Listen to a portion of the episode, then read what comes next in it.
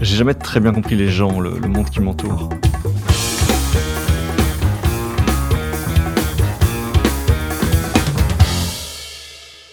Bon, ben, c'est l'occasion d'essayer. Je suis Guillaume Haché, vous écoutez 70 minutes avec.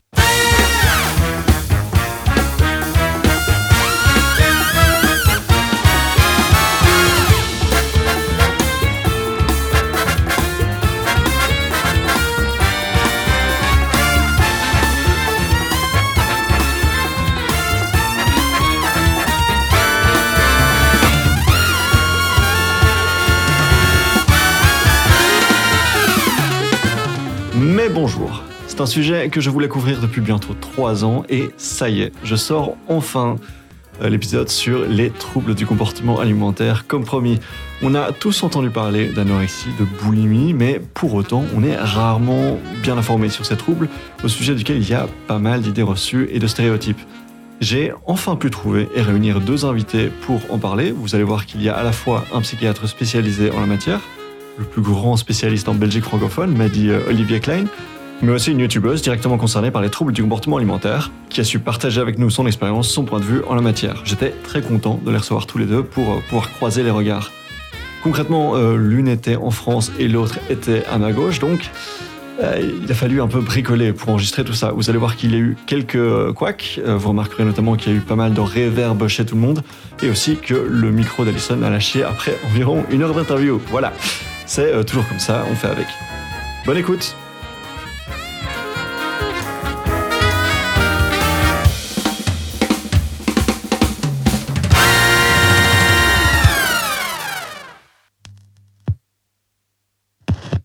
Salut tout le monde, aujourd'hui on se retrouve pour un épisode très spécial sur un sujet exceptionnel, les troubles du comportement alimentaire. Et pour ce faire, j'ai non pas un, mais deux invités d'exception, à commencer par le docteur Yves Simon. Bonjour docteur. Bonjour. Vous êtes donc euh, docteur psychiatre spécialisé dans le traitement des troubles du comportement alimentaire, leur détection et leur traitement. Et nous sommes également rejoints par Alison. Salut Alison. Salut. Alison, tu es euh, influenceuse, euh, présente sur YouTube et Instagram, et tu vis à Nancy. On va explorer ensemble, donc comme je le disais, la question des troubles du comportement alimentaire, ce que ça signifie, comment ça se présente, et toutes les questions sociétales qui sont liées à ce sujet. Euh, avant de se plonger au cœur de, ce sujet-là, Alison, est-ce que je peux te demander, déjà, je ne l'ai pas précisé, mais donc tu es avec nous parce que tu as connu et tu connais encore, on va en parler, euh, des troubles euh, voilà, liés à la conduite alimentaire. Est-ce que euh, tu peux nous raconter comment ça s'est présenté chez toi, à quel âge c'est apparu et voilà ton parcours un petit peu donc lié aux troubles du comportement alimentaire? Euh, oui, bien sûr. Alors moi, c'est apparu euh, durant mon adolescence, quand j'avais une quinzaine d'années, même si je me souviens que bien avant ça, j'ai toujours eu euh, comment un souci avec la perception de mon corps. Et ça, ça remonte à mon enfance, je pense. et ça s'est du coup, ça s'est manifesté. Oui, je devais être au tout début du lycée par des vomissements tout simplement, mais pas réellement des crises. Euh, c'est-à-dire que parfois, j'estimais que je mangeais un peu trop, je me faisais vomir. Et au début, c'était des, c'était très espacé. Et puis en fait, au fur et à mesure des années, et surtout quand j'ai commencé à vivre seule en fait, euh, et à ne plus vivre chez mes parents, euh, c'est là que les crises se sont beaucoup plus installées et j'ai eu des périodes où je mangeais très très peu, où j'alternais en fait des crises et des périodes de privation. Euh, ça s'est amélioré ensuite euh, vers mes, je sais plus, peut-être 27 ans, quelque chose comme ça. Et donc une longue période quand même. Ouais, ouais, ouais, plutôt. Ah oui, complètement. Bah, ça me, ça m'a un petit peu façonné. J'aime pas le dire, mais malgré tout, c'est vrai sur bien des domaines. Et je dirais que depuis quelques mois, c'est revenu. Alors plus Vraiment, je fais plus de crise de boulimie, euh, ça ne m'arrive mhm. plus, mais euh, perpétuellement, la nourriture est dans ma tête. Je dois manger, je ne dois pas manger. Est-ce que je peux manger ça? Est-ce que j'ai le droit de me nourrir? Euh, Et c'est plus ça en fait aujourd'hui qui est très anxiogène. Je me mets pas en danger, ça se voit. Je suis pas, je suis pas maigre, mais c'est vrai que c'est vraiment cette cette charge mentale en fait qui est très qui est très lourde. Mhm. Et donc, est-ce que tu peux nous parler de comment comment ça a été reçu autour de toi? Comment, par exemple, ça a été perçu par par tes parents, par ta famille, par tes proches. Euh, est-ce que, est-ce que tu t'estimes que ça a été euh, une violence euh, vis-à-vis d'eux par comment est-ce que ça s'est passé? Alors, de mon côté, c'est quelque chose, et je pense que c'est le cas de beaucoup de personnes qui souffrent de ça, euh, que j'ai beaucoup, beaucoup, beaucoup, beaucoup caché. Euh, mhm. C'est-à-dire que j'en ai parlé publiquement sur les réseaux sociaux en 2017. Mais avant ça, euh, j'ai dû le mentionner une première fois à des amis, peut-être en 2015. Mon copain de l'époque, qui est au courant parce qu'il me voyait faire, donc euh, lui a été un des premiers en fait à voir qu'il y avait un souci, tout simplement en, vivant avec moi. Euh, mais ma famille, c'est un sujet que j'ai amené, je pourrais plus dire, bizarrement parce que ça a dû être quelque chose qui m'a beaucoup travaillé. Et je pense que la première fois que j'en ai parlé avec eux, euh, ça a dû me marquer. Mais en fait, je sais pas, j'ai oublié, je pense. Je, je pense que mon cerveau a peut-être un peu fait exprès et je ne sais plus la première fois que je leur en ai parlé, comment j'ai amené la chose. Euh, mais c'est vrai que ça n'a pas été. Euh, j'ai eu du mal à en parler, mais ça a été bien reçu entre guillemets par tout le monde. J'ai pas, euh, c'était ma crainte, ma crainte première en fait. C'est aussi pour ça que j'ai eu beaucoup de mal à même en parler de façon publique, parce que j'avais pas envie d'être associée à ça, et j'avais peur qu'on se moque en fait, en me disant mais t'es grosse, vomis encore, enfin des choses horribles. Mais c'est vrai que moi, comme je me suis toujours perçue Enfin, je me suis toujours vue grosse, vraiment très grosse, alors que hmm. non. Et surtout, les, finalement, les, moments de ma vie où j'étais le plus mal par rapport à mon corps, mais j'étais tout sauf grosse. Personne n'aurait pu dire que j'étais grosse. Mais dans ma tête, c'était le cas. Et donc, parler de ces troubles-là, j'aurais eu peur qu'on me dise, ouais, bah, t'as raison, continue parce que t'es grosse. C'est complètement, ça paraît irréel, un hmm. peu déconnecté de la réalité, mais c'est aussi la réalité des gens malades. Ils se voient pas réellement, on souffre souvent de dysmorphophobie et on se voit pas, en fait, comme on est réellement. En ce qui concerne donc le trouble que tu as connu, euh, quelle, serait alors l'étiquette? Donc tu parlais de te percevoir grosse, donc on part plutôt sur une anorexie. Qu'est-ce que qu'est-ce que ça a été? Non, pas, réellement, parce que pour moi, l'anorexie, déjà, c'est des, des personnes qui en général sont très très maigres. Moi, j'ai jamais été très très maigre. J'ai été euh, mince. Je sais pas si aujourd'hui on peut me qualifier de mince. J'ai toujours j'ai beaucoup de mal à parler de tout ça.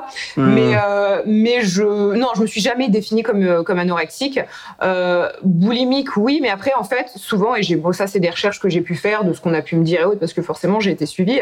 Euh, mais une espèce d'état mix dans le sens où c'est de l'anorexie boulimie, c'est-à-dire que je peux, euh, j'ai souvent eu des TCA, euh, j'ai parfois fait des crises, mais c'est vrai que les crises en fait sont toujours compensées, donc c'est la, la, boulimie et non l'hyperphagie qu'on confond parfois. Et c'est vrai que c'est quelque chose qui m'énerve. Non, mais euh, si parfois j'entends des personnes se définir comme boulimiques, non, pour moi ils sont hyperphages. C'est pas, enfin, selon moi, c'est pas la même chose. Je dis pas que mhm. c'est moins ou, euh, enfin que c'est plus sérieux, moins sérieux. Non, c'est tous les deux euh, très chiant et horrible, mais c'est quand même assez différent. Et moi, je sais que j'ai j'ai vraiment alterné les, deux phases qui finalement m'ont toujours fait, euh, alors ça dépend des périodes, mais euh, maintenir un poids plus ou moins normal, pas inquiétant du tout. Et voilà, quand on me voit dans la rue, on, on se dit rien de particulier par rapport à, euh, à mon physique. Ça ne se voyait pas. Voilà, exactement. Mais c'est vrai que c'est le problème de la boulimie, justement, à la, à la différence de l'anorexie, où on voit la personne beaucoup, beaucoup maigrir et, et elle, se elle est décharnée, enfin, on voit qu'il y, y, a un souci. Euh. Là, la boulimie, non, la plupart du temps, on a un poids normal et c'est justement par euh, nos, nos, comportements compensatoires qu'on arrive à garder un, un, poids plus ou moins stable. Même si, en général, de ce que je peux remarquer autour de moi, souvent les malades voquent vogue pardon d'un état à un autre. C'est-à-dire que il euh, y a des personnes qui sont anorexiques qui se finissent boulimiques et souvent c'est un peu euh, un mélange de tout. Et moi aujourd'hui par exemple, je ne me définirai plus comme boulimique parce que je ne fais pas de crise. Euh, cependant, oui, j'ai quand même des TCA parce que c'est pas normal de se lever le matin et de se dire bon, est-ce que je peux manger aujourd'hui? Non, une personne normalement constituée ne se pose pas ces questions-là. Et il y a souvent en fait ce truc de est-ce que j'ai le droit de manger, se donner l'autorisation, alors que manger est quelque chose de vital. On ne se dit mhm. pas le matin, est-ce que je peux respirer aujourd'hui? Non, ça paraît incongru. Bon, bah là, ça devrait être la même chose. Donc c'est en ça que je me définis comme toujours un peu malade, euh, mais c'est pas non plus euh, ce que j'ai pu connaître il y a des années où euh, manger devant quelqu'un, par exemple, ça m'était impossible parce que j'avais peur du jugement. Alors qu'encore une fois, il n'y a pas de problème, mais c'était quelque chose pour moi de, de, de très compliqué. Et malgré tout, aujourd'hui, même si c'est toujours, j'ai toujours des craintes par rapport à mon poids. Euh, je vois bien que les autres me perçoivent à peu près normalement et que je suis normale. Mais il y a encore un peu ce truc-là d'un côté. Euh, alors on va revenir donc sur ton parcours et ce que, tu disais sur euh, le fait que tu as été un peu encadré, suivi. Donc on va explorer ça dans un instant. Mais juste avant ça, je voulais demander donc on a parlé de plusieurs définitions, plusieurs étiquettes, hyperphagie, boulimie, anorexie, et comme quoi ça euh, certaines personnes pouvaient employer le terme, euh, les, termes d'hyperphagie et de boulimie de manière un peu confuse, mélanger un peu tout ça. Donc j'ai envie de vous demander, docteur, euh, les définitions en fait, de, respectivement d'hyperphagie, de boulimie, d'anorexie. J'ai trouvé que c'était une très belle synthèse de ce qu'on peut rencontrer dans les troubles alimentaires. Alors le terme d'étiquette, c'est important parce que ça peut être effectivement vécu comme stigmatisant, un préjugé. mais le terme anorexie mentale dans le langage médical, c'est associé à une définition effectivement. Hein, donc, euh, anorexie mentale, ça se caractérise par un poids bas. Euh, il faut encore, encore s'entendre sur ce qu'on entend un poids bas. C'est généralement un indice de masse corporelle qui est divisé le poids par la taille carrée. S'il est inférieur à 18, effectivement, c'est un critère de diagnostic pour l'anorexie mentale. Euh, mais il doit être associé à d'autres caractéristiques et notamment ses préoccupations pour le poids, pour la silhouette, le sentiment d'être gros ou se voir gros. Euh, donc ça, ce sont de, caractéristiques euh, nous reviendrons peut-être tout à l'heure sur le fait qu'il existe aussi une autre forme de trouble alimentaire qu'on appelle euh, l'ARFIT en anglais, c'est-à-dire l'évitement et la restriction de, la prise alimentaire que l'on rencontre chez les personnes qui n'ont pas de préoccupation euh, corporelle.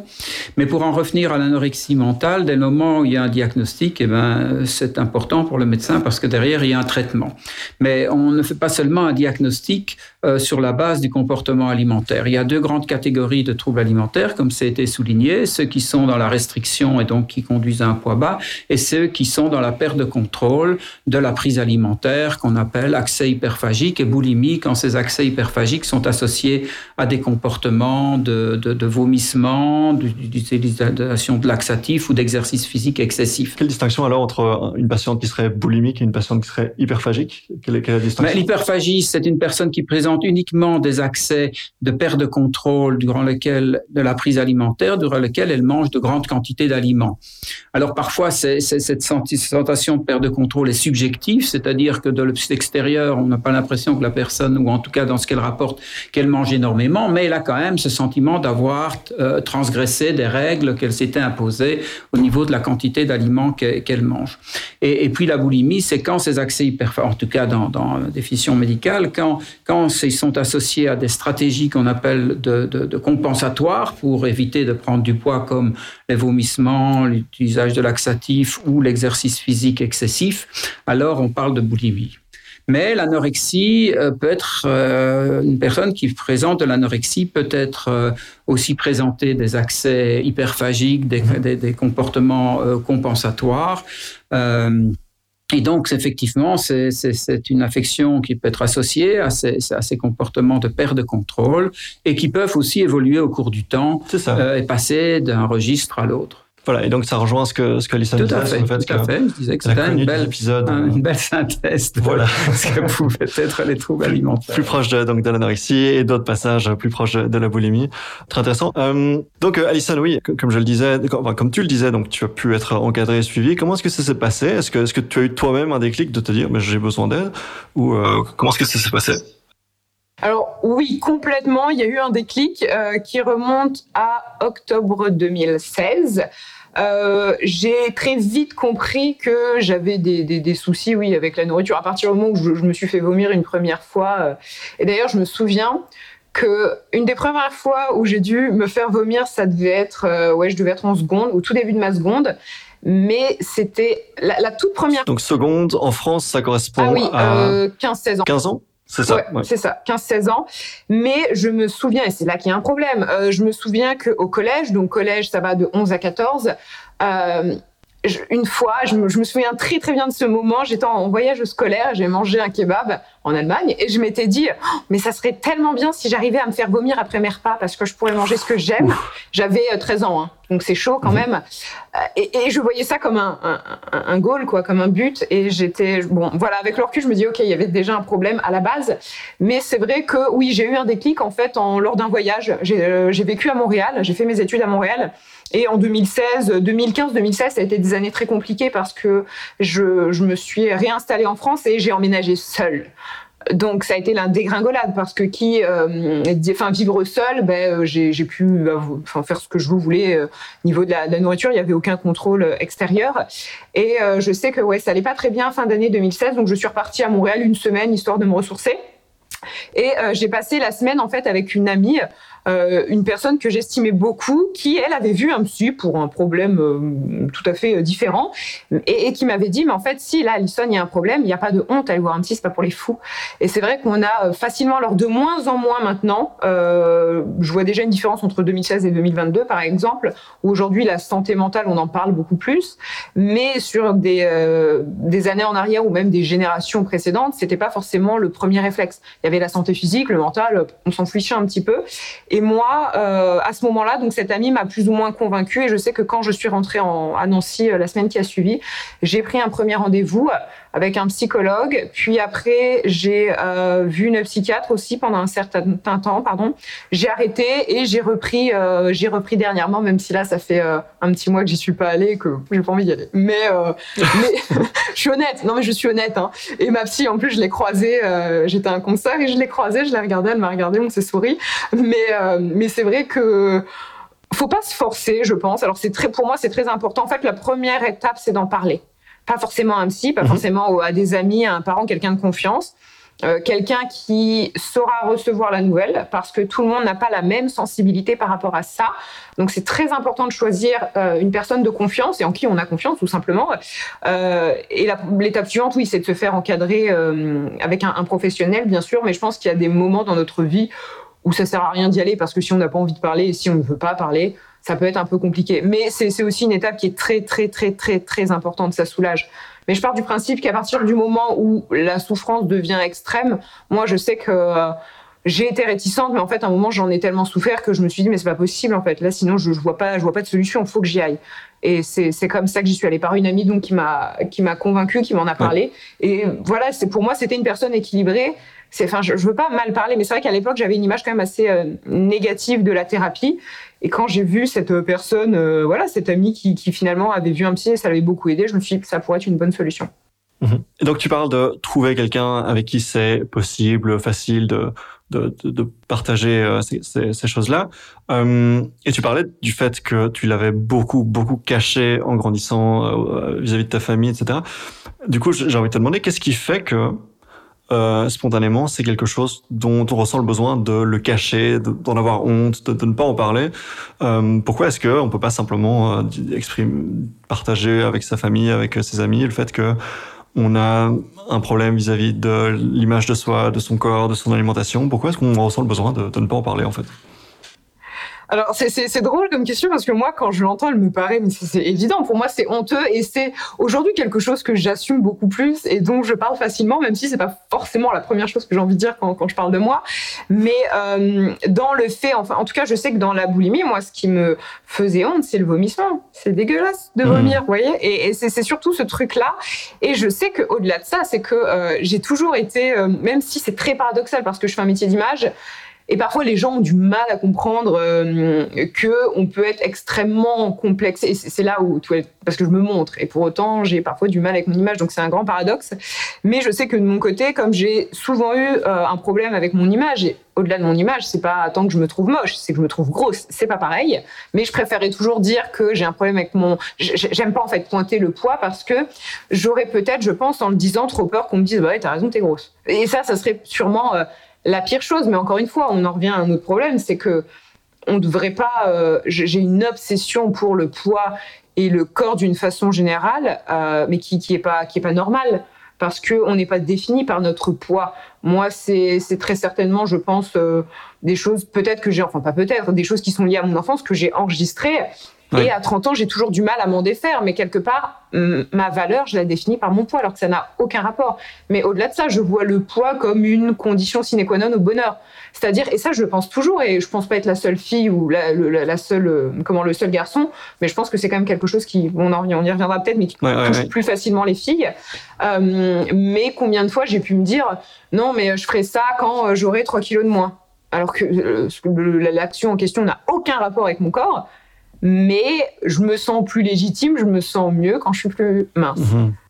Et donc, tu parlais de euh, choses peut-être liées à ton enfance, donc j'avais envie de te demander, si c'est pas trop intrusif évidemment, si, si, tu es à l'aise pour parler, mais en fait, les, les causes, d'où est-ce que c'est venu ce sentiment de euh, d'associer donc ta valeur, comme tu disais, à ton poids, à ton tour de taille alors, je pense que en fait, ça vient de remarques que j'ai pu entendre qui m'ont qui comme ça en fait peut-être avait l'air de rien. Et ça encore une fois c'est bon c'est notre perception à chacun parce qu'on n'est pas forcément euh, on n'est pas responsable de ce que les autres comprennent et comment ils le comprennent. On est responsable de ce qu'on dit mais après c'est vrai que chacun fait bien ce qu'il veut. Euh, mais je pense que moi oui ça vient de phrases que j'ai pu entendre qui m'ont un peu matrixé euh, et parfois des phrases qu'on a pu me dire, euh, je sais pas, j'avais 7 ans, mais pourtant c'est des phrases auxquelles je pense toujours à 30. Et c'est vrai que c'est là où je pense avec les jeunes enfants, il faut faire extrêmement attention. Je pense que les générations actuelles, et c'est quelque chose que je remarque plus facilement sur les femmes de 50 ans et plus, elles ont quand même plus facilement un rapport, je trouve en tout cas quand elles parlent, et je vois ça avec les mères de mes copains ou des choses comme ça, elles ont, euh, elles ont quand même un peu aussi ce souci de une femme doit être mince. Il n'y a pas autre chose qui est recevable. Une femme doit être mince. Par contre, l'homme, c'est moins important. En tout cas, c'est ce que je, je comprends. Et euh, je sais que euh, ces, ces remarques-là, voilà, certaines remarques que j'ai pu entendre. Et après, au-delà de ça, euh, une prise de poids. En fait, étant petite, j'étais extrêmement maigre. Enfin, maigre. On me le faisait remarquer. Et on me le disait même à mes parents, elle est maigre, vous la nourrissez. Oui, oui, c'est juste que j'étais très fine. Et on a eu un souci de famille, une période un peu compliquée. Et en un an, j'ai grossi. Et je me rappelle, mais j'en ai encore, euh, j'en ai encore peur. Je vois encore ma courbe de poids, mais elle m'a traumatisée avec les pédiatres, où on m'a engueulé parce que j'ai grossi. On m'a privé, c'est-à-dire que je et ça, c'est un souvenir très marquant. Je vais avoir 9 ans. J'allais un goûter d'anniversaire. Moi, j'ai pas le droit de manger de gâteau. J'étais pas obèse, hein, mais j'avais pas le droit de manger de gâteau. J'avais pris du poids et je me souviens avoir demandé à ma mère, maman, je peux manger du gâteau? Un enfant de 9 ans ne devrait pas poser cette question. Et en fait, c'est plein de choses comme ça qui m'ont euh, bah, qui m'ont un peu, euh, qui m'ont abîmé et qui ont fait que à l'âge adulte, euh, quand bien même, peu importe le poids que j'ai pu faire, j'ai toujours eu un problème avec euh, et je, avec mon corps et je me suis toujours dit, bah t'es trop grosse. Mais je me souviens plus de la question de base. Non non, mais t'as as très bien répondu. ok. Je vais maintenant me retourner donc vers le docteur euh, Simon. Euh, donc on, a entendu ici euh, le, le, profil donc de Alison, qui, qui, est donc très fort lié à l'image de soi, à ce qu'elle a le droit de faire, à euh, des, des, questions donc de, de, de culpabilisation. C'était très intéressant hein, de, de, la part donc de la famille, mais aussi des pédiatres et, et toutes ces choses-là. donc ça c'est un profil, le profil d'Alison. Est-ce que dans les patients, les patientes que vous avez pu recevoir, vous entendez d'autres euh, profils qui reviennent souvent vis-à-vis des causes, vis-à-vis de, ce, qui, peut donc entraîner donc un, Alors l'histoire, l'histoire qui est racontée ici est un peu paradigmatique. Hein. Euh, c'est très clair. Qu'est-ce qu'on retrouve? Euh, Ce sont des préoccupations parfois dès l'enfance mhm. hein, concernant le poids, la silhouette, des remarques mais ça peut, les remarques, ça peut être des lunettes, ça peut être euh, un acné, ça peut être euh, d'autres éléments que simplement le poids. Mais à notre époque, c'est souvent effectivement le poids, l'encouragement pour une jeune fille qui, au moment de la puberté, prend du poids. Quelques remarques, mais tu dois faire attention à ton poids, attention, il faut pas que tu deviennes grosse. Alors que ce qui se passe à ce moment-là, c'est un développement physiologique qui est tout à fait normal. Certaines personnes ben, grandissent avant de prendre de la morphologie et d'autres prennent de la morphologie avant de, de, de prendre de la donc il y a des petites différences, mais au niveau de l'histoire, euh, c'est pour moi tout à fait paradigmatique. Et ce qui, euh, je pense, euh, on a insisté, peut-être quelques petites informations complémentaires. Quand on essaye de, comprendre comment commence cette affection, en général, c'est pas que la personne se dit je fais quelque chose d'étrange. Non, c'est un peu comme si c'était légitime dans un contexte dans lequel on est. Contrôler son poids, son apparence, c'est tout à fait légitime. Et cela est renforcé par des remarques qui touchent naturellement la confiance en soi et l'estime de soi. Et généralement, on considère qu'il faut de 9 à, 16 mois pour que des parents s'aperçoivent qu'il y a un problème chez leur fille. Et, c'est vrai que c'est peut-être pas tenu secret, c'est peut-être secret. Euh, c'est vrai qu'il faut pouvoir en parler. Naturellement, euh, plus, on en, plus elles en parlent tôt à leurs parents, mieux c'est, mais fort faut-il qu'elles aient la possibilité de communiquer ce qu'elles sont en, train de vivre. Ce que je voudrais aussi souligner, c'est que comme euh, dès le moment où, ces, ces, personnes commencent à perdre du poids ou à restreindre leur alimentation, ce qui inquiète l'entourage, euh, elles peuvent recevoir des encouragements pour manger normalement. Et donc, à ce moment-là, elles se retrouvent dans une situation où elles peuvent souffrir d'un grand sentiment de solitude parce qu'on leur demande de faire l'inverse de ce qui leur permet de se sentir bien. Hmm? ce qui permet de sentir bien, c'est de faire régime, et on les encourage à manger. Donc, il y a une incompréhension qui s'installe, un sentiment de solitude qui peut être extrêmement profond chez une personne qui, si un jeune comme ça, qui développe ce type de stratégie alimentaire. Et donc, lorsqu'on les reçoit en consultation, la première chose à faire, outre l'anamnèse, et ne pas simplement se focaliser sur euh, les critères de diagnostic que je viens d'évoquer, mais de regarder de manière plus large quelle est la qualité de vie. Euh, vous venez d'évoquer que euh, ben, il y avait peut-être des moments un peu difficiles dans la vie, il y avait ses remarques, il y avait des moments peut-être difficiles dans la vie familiale. Donc des situations de stress, mais des situations de stress qui ne sont pas spécifiques, en tout cas aux troubles alimentaires, qui sont des événements de vie qui sont stressants, mais qui n'ont aucun caractère euh, répréhensible ou enfin je ne sais pas. Naturellement, il y a des situations, oui, mais, mais pas nécessairement des événements qui, qui, qui semblent tout à fait euh, traumatique, je dirais, mais parfois, malheureusement, ça, existe aussi. Donc voilà, il faut élargir euh, l'évaluation et, et, la première chose qui est à faire, c'est de donner à la personne la compréhension de ce qui s'est passé. Et ça, c'est très important, de donner une compréhension que la personne comprenne un petit peu dans quoi elle est engagée et quelle est notre compréhension à la fois physiologique et psychologique du processus. Mhm. Hmm? Parce que les accès hyperphagiques ou les boulimies, c'est une conséquence de la dénutrition, mais mieux encore que la dénutrition, des règles que la personne se fixe dans sa tête. Elle se fixe des règles, elle n'arrive pas à les respecter, et donc à ce moment-là, elle se met en restriction alimentaire ou en attention alimentaire plus importante, et ça c'est la raison du craquage et de l'accès hyperphagique. Et donc, quand on veut engager un traitement, la première chose à faire, c'est d'aider la personne à arrêter les vomissements et à mettre en place une structure alimentaire. Mais la première chose à faire, c'est de lui donner une compréhension de son problème sur la base des informations qui sont données. Par exemple, ce qui vient d'être dit ici est tout à fait paradigmatique et on a des modèles qui sont mhm. très clairs et qui permettent de, de donner une compréhension de ce qui s'est passé. Voilà. Donc ça, ça rejoint donc l'expérience, le, profil euh, que, oui. que a, présenté. Si maintenant on s'intéresse à d'autres profils, j'ai par exemple pu entendre euh, parler de profils où la, restriction alimentaire était plutôt là pour finalement une forme de d'automutilation, une forme de, de, de contrôle, de, de, de, haine de soi-même, et donc l'anorexie elle est plutôt là alors pour se faire souffrir. Est-ce que, est-ce que vous avez pu rencontrer des... Oui, on rencontre naturellement des situations, mais elles sont plus rares. Plus rares, C'est-à-dire qu'elles sont plus rares. Des, des, des conduites destructives, c'est, mhm. ça vient parfois avec le temps. Mais au départ, pas vraiment. Il n'y a pas d'intention de se détruire. Il y a euh, le sentiment d'avoir un comportement qui est légitime. Mhm.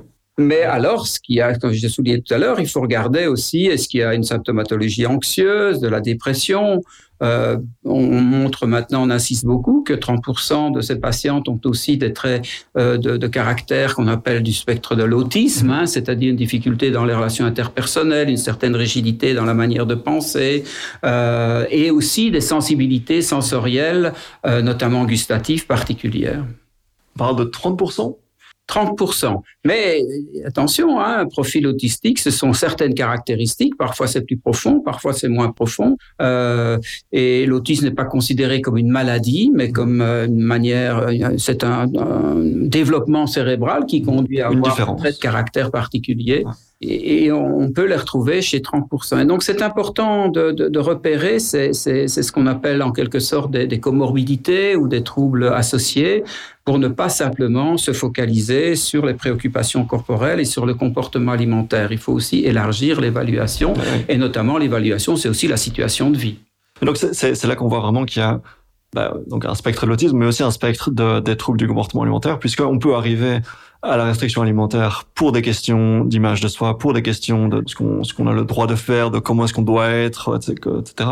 Donc les, les constructions que Lisa a présentées, mais on peut aussi y arriver donc via le, chemin de, l'autisme et via donc des questions de ben, oui quel, quel, serait alors le chemin euh, entre euh, une, une personne qui serait autiste jusqu'à l'anorexie Alors la personne, il y a des traits. Alors parfois elle l'est, mais il y a, il y a des traits. Euh, ce qu'il y a, c'est que les personnes consultent euh, euh, parfois 20 ans plus tard parce qu'elles s'aperçoivent que leur manière de s'alimenter, effectivement, n'était pas, n'était pas habituelle.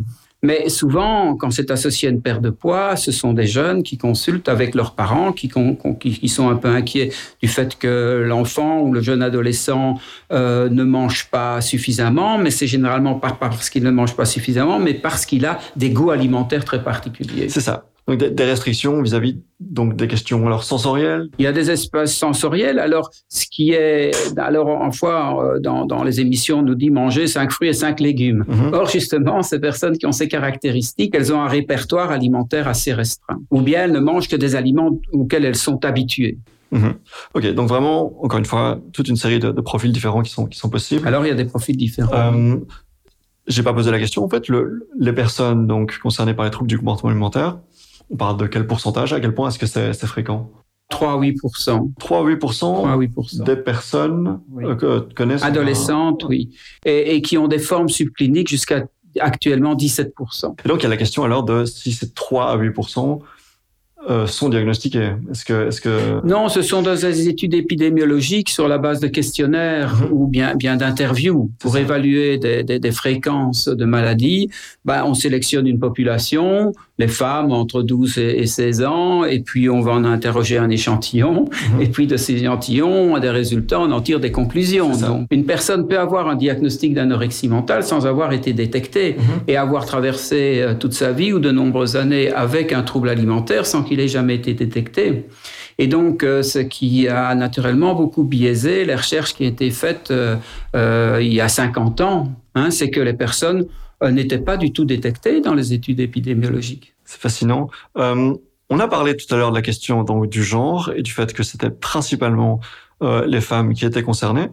Alison, tu es une femme. Euh, à ton avis, qu'est-ce qui explique euh, cette, euh, cette disparité, cette différence? Pourquoi est-ce que c'est principalement les femmes qui sont, qui sont concernées? Je pense que euh, on est plus facilement concerné dû au fait que euh, pense que l'associé, alors c'est peut-être de moins en moins, de moins en moins vrai, pardon, mais ça l'est toujours quand même un petit peu. Mm -hmm. la société pose un, un jugement et un regard beaucoup plus lourd sur nos corps de femmes que sur celui des hommes. Et ça, je trouve que c'est quelque chose que l'on retrouve dans l'éducation.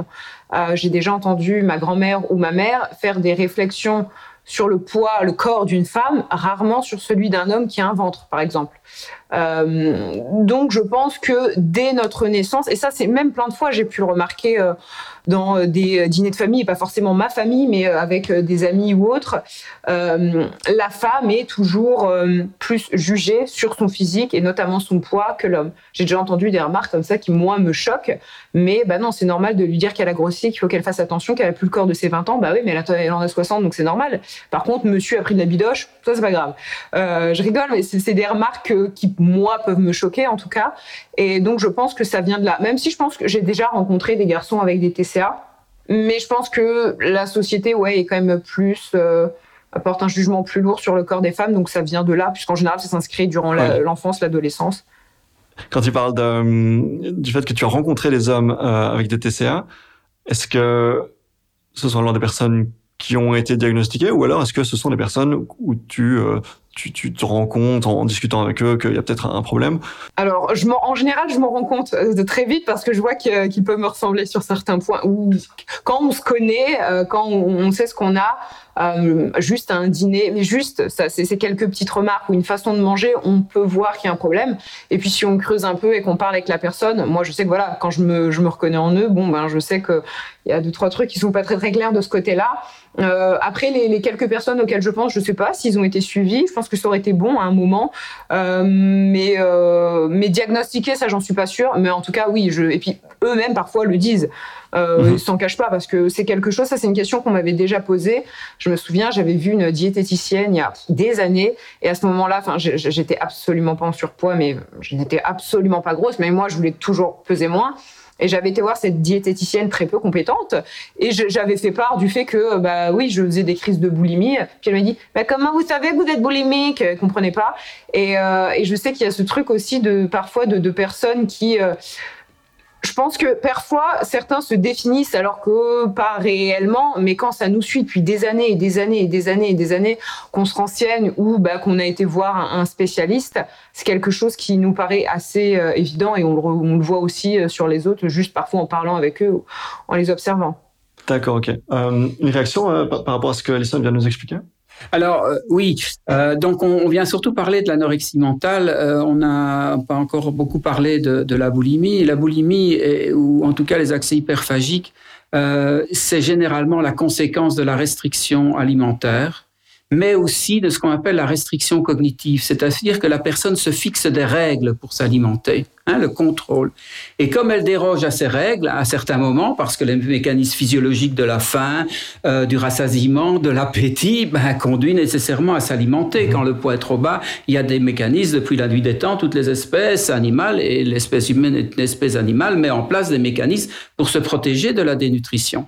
Et donc, quand une personne se fixe des règles et a, fortiori si elle perd du poids, il y a des mécanismes qui se mettent en place qui l'amènent à perte le contrôle de son alimentation. Alors c'est ce qu'on voit très fréquemment. Hein. Si euh, nous ne mangeons pas au petit déjeuner à midi, on rentre chez soi à 4 heures et on commence à manger de manière excessive. Et il y a des mécanismes régulateurs qui augmentent à ce moment-là notre appétit et qui nous conduisent à manger plus. Et si on répète euh, ce comportement, ben ça se désorganise et à un moment donné, la personne ne mange plus sur la base de ses sensations de faim, de rassasiement ou d'appétit, mais en fonction de ses croyances et de ses émotions.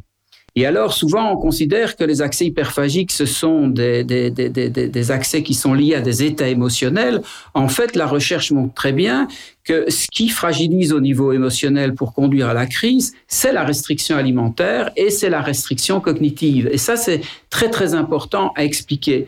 Parce que dès le moment où une personne restaure une alimentation structurée, elle peut voir fortement diminuer ses accès hyperphagiques.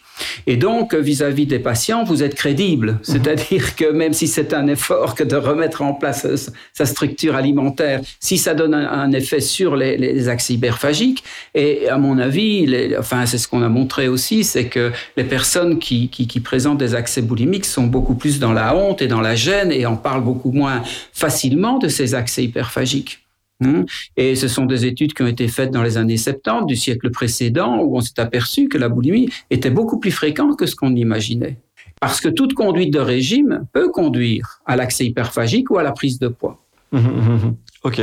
Et donc, l'anorexie mentale, là, c'est une maladie un peu particulière, très complexe, qu'on comprend encore très mal. On a des éléments de compréhension. Alors que les accès hyperphagiques, on a une meilleure compréhension et que c'est une conséquence de conduite de régime. donc vous parlez donc de conséquence donc contrôle d'un contrôle et du, du fait de, de, dans des situations où on brise des règles.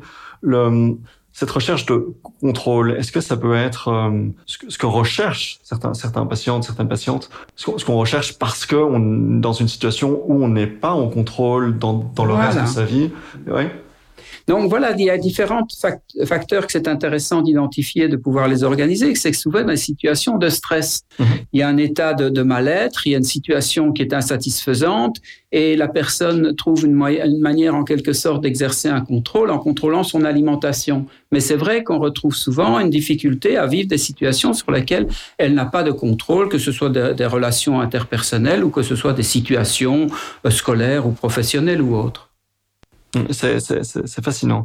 Est-ce que on a quelque chose encore à ajouter vis-à-vis donc du fait que ce sont principalement des, des patients de femmes? Est-ce que, est-ce que je sais pas chez Alison ou chez, chez vous docteur? Oui, alors quelque chose chez les femmes, c'est qu'elles ont tendance, lorsqu'elles se présentent, à se critiquer, ce qui n'est pas le cas d'un homme il faut les aider à être très attentives à cela. Et notamment, euh, bah, quand on donne des recommandations aux mamans de jeunes qui sont dans un trouble alimentaire, on dit aux mamans, faites attention, ne vous critiquez pas devant votre fille parce que ça, c'est pas quelque chose qui va l'aider. Mm-hmm. Voilà, au papa, on donne d'autres recommandations, c'est de ne pas être critique à l'égard de leur fille, notamment sur le poids sur les formes corporelles, ou sur toute autre femme, naturellement. Donc, on, a parlé donc de, construction sociale, du fait que la société, comme disait Alison, euh, définissait donc le corps idéal d'une femme plutôt comme étant mince, lisse, ce qui, n'est pas donc le, cas pour les hommes. On va plutôt attendre des hommes euh, euh un corps euh, avec du muscle, avec euh, donc un corps plus imposant.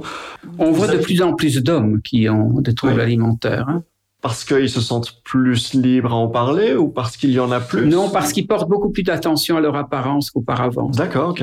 Oui. Donc peut-être alors quelque chose qui serait lié donc à la, présence des, des, réseaux sociaux qui, qui va peut-être. Voilà, les, les, réseaux sociaux jouent certainement, enfin jouent un rôle très, mhm. très important. On sait que bon, bon, ces jeunes filles vont souvent sur les réseaux sociaux et les jeunes hommes aussi. Oui mais on sait qu'ils sont beaucoup plus aidés par des relations réelles que par des relations sur les réseaux sociaux. Mhm. Mais en même temps, les réseaux sociaux ont une fonction qui est à la fois importante parce que comme ils se reconnaissent dans les personnes qui sont sur les réseaux sociaux, ça diminue leur sentiment de solitude. Mhm.